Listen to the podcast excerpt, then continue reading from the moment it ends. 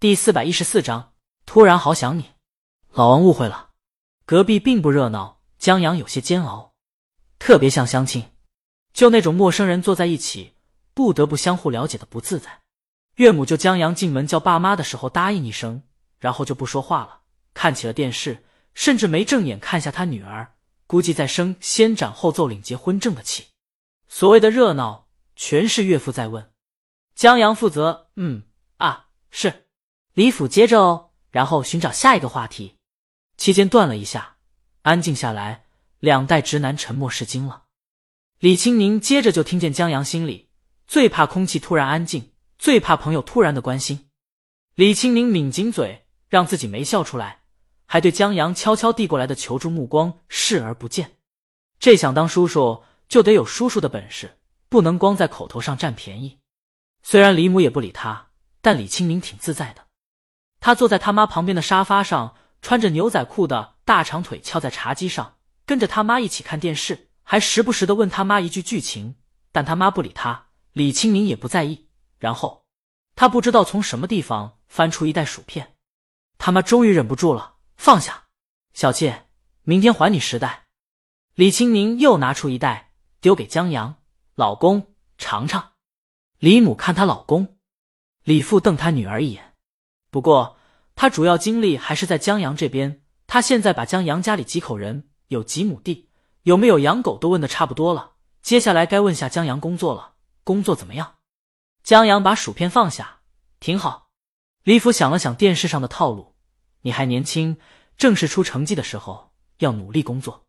江阳点下头：是是，我一直在努力工作。又沉默了。哦，姐姐，我想回家。牵着我的手，我有些困了。李青宁忽然听到了这首歌，乐不可支，笑起来。他妈莫名其妙，这电视上情侣正闹分手呢，有这么好笑吗？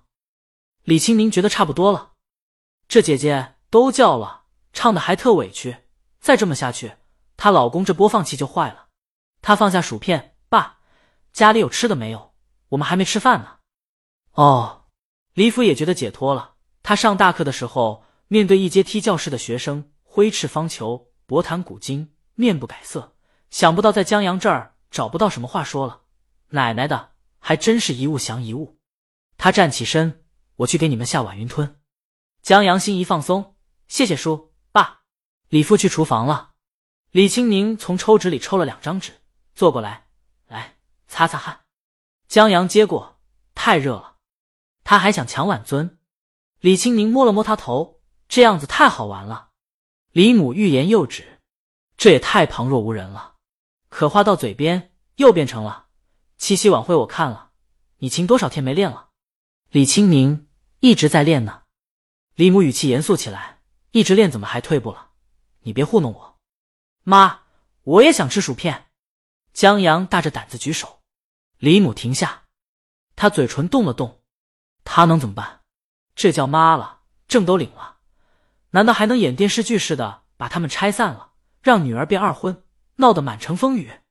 也不是不行，可那都是反派啊，他才不当反派呢。李母不能怎么办？只能对李青宁说：“愣着干什么？”李青宁拿给江阳，刚才的对话也打断了。李母看了下江阳，没有继续这个话题，扭头看电视。不一会儿，李父的云吞好了，江阳放下薯片。同李清明去了餐厅，谢过李父后吃了饭，聊一会儿就去洗漱和休息了。岳父和岳母住在楼下，至于楼上，楼上有三间房，一间书房，一间琴房，还有一间就是李清明的房间了。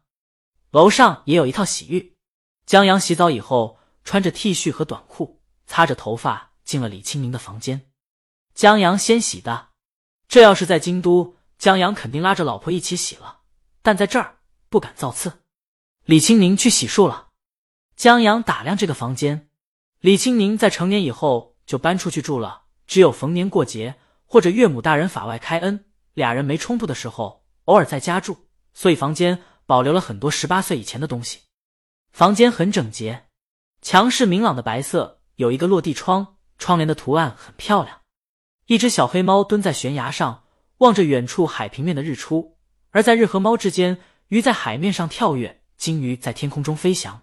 落地窗前放了一个很大的狗头大毯子，毯子旁边有一个架子，放了一把小巧精致的吉他，吉他上有贴纸，同样是一只小黑猫。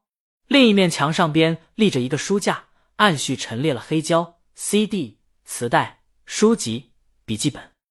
江阳抽出笔记本看了一下，上面不是乐谱，就是一些音乐笔记。他放回去，又抽出一本，试图找到一本少女笔记，这是歌本。江阳打开本子，上面有记录旋律的，也有记录歌词的，有的干脆就是一行字描述灵感场景，全是关于歌的。江阳塞回去，刚收回手，忽然记起来，这歌本和音乐笔记一样，时不时的出现一只手绘的猫。他老婆还真是喜欢猫啊！书架旁边的墙上贴着许多海报，有李青宁专辑的封面，还有李青宁个人海报，杂志上的，站在舞台上的。这些海报上的李青宁还很稚嫩，都是十八岁以前的。临门的墙边是一个衣柜，余下的就是一张床，床挺宽的，比在公寓住的时候还宽。江阳就喜欢这样的床，在滚来滚去的时候自由。不过，江阳有些失望，他还以为能发现一些凝结少女时的东西呢，连个日记本没看见。他刚坐到床上，目光忽然看向衣柜，心里纠结起来。好像看见两个小人在吵架，我自己老婆看看没问题吧？江阳，你还真是一个变态。然后两个小人一致同意看看。江阳站起身，打开衣柜，头一件就让人眼前一亮，校服。哎，你看什么呢？江阳忙关柜子，然后看见老婆站在旁边在看着他。那个我变态，李青宁一猜就知道，翻了个白眼，坐在床上。大叔，你不挺能的，轻轻松松搞定老李，错误判断局势了。江阳可以跟王大爷他们口无遮拦、凡尔赛，但在岳父面前还真不敢。尤其他这种先上车后补票的，本来心里就有些愧疚，所以说话很小心，生怕有一句让岳父不高兴了。太在意一个人的时候，怕的东西就有些多。放心吧，老李没什么家庭地位，真正有地位是一直没怎么开口的李母。啊！江阳后悔，那我刚才打岔。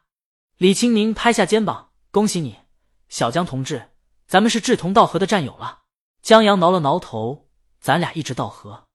去你的！江阳被踹下了床。